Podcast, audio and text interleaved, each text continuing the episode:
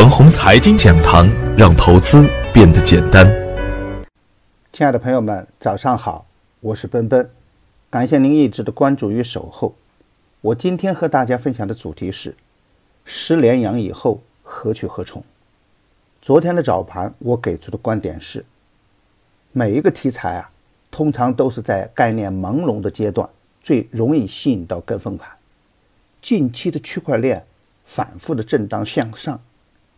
本来给人们的感觉很不安全，但是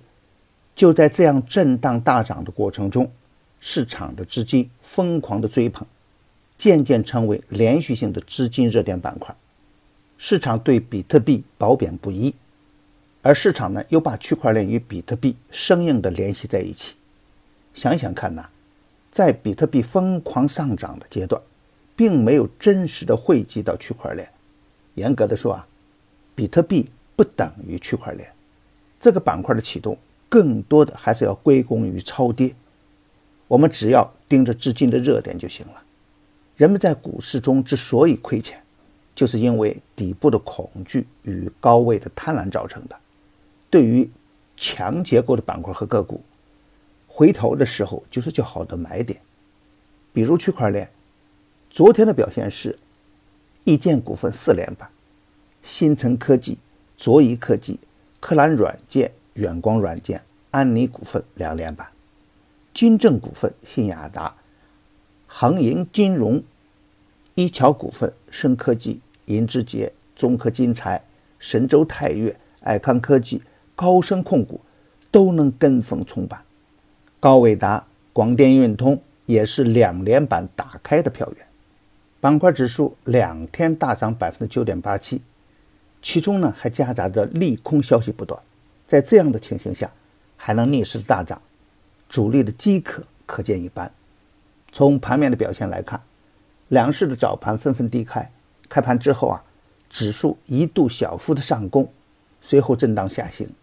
主板的资源板块冲高回落，而区块链呢，次新股表现得更加积极一点，但盘中的震荡明显增大，操作的难度也大了许多。创业板的指数率先翻红，午盘以后继续的上攻，深成指及沪指先后翻红，尾盘沪指收阳线，从而啊 A 股的市场中十连阳的新纪录出现。指数虽然平静，但盘面的表现仍然是冰火两重天。近期涨势凶猛的水泥、钢铁等板块跌幅居前，看来低市盈率的炒作也不是铁板一块。经久不变，涨多了涨急了也会有风险，而超跌的区块链、国产软件反而是涨幅居前，市场的表现仍然是结构性的行情特点。这里值得注意的有三个要点：一是关于区块链的炒作总是夹杂着不利的消息面，周三刚刚涨一天，就有多家公司表示与区块链无关，这可能会影响到持续走高的情绪。最好不要去追高，持仓的朋友要利用好滚动操作。二是沪指十连阳，但热点的板块的连续性一般，雄安一日游，上海自由港也是一日游，地产、石油、区块链、次新股的连续性会更好一点。但是如果资金太集中，不利于行情向纵深发展。三是增量资金仍然不足，十连阳。也不能确认大牛市出现，所以从顺势而为的角度来说，不管行情怎样演变，不变的是结构性的小牛市特点，大方向仍然集中在区块链、房地产、次新股。昨天国产软件、人工智能都有异动，注意关注板块的连续性，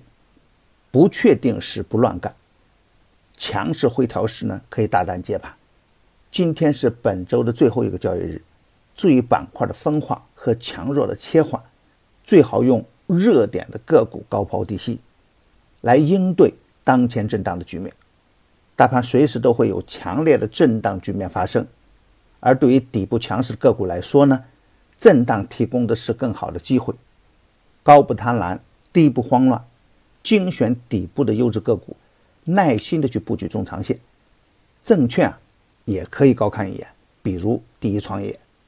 我的观点只是我个人的观点，盘中所涉及的个股呢，只为说明我的观点，不构成推荐。如果与您的观点不一致啊，您说了算。为了感谢大家一直以来的支持，现在只需要一元即可以进入我的 VIP 群体验，享受每天交易时间内的实时指导，并有短线、中线的股票池提供参考。只需关注陈红财经微信公众号，回复“牛散财富群”即可。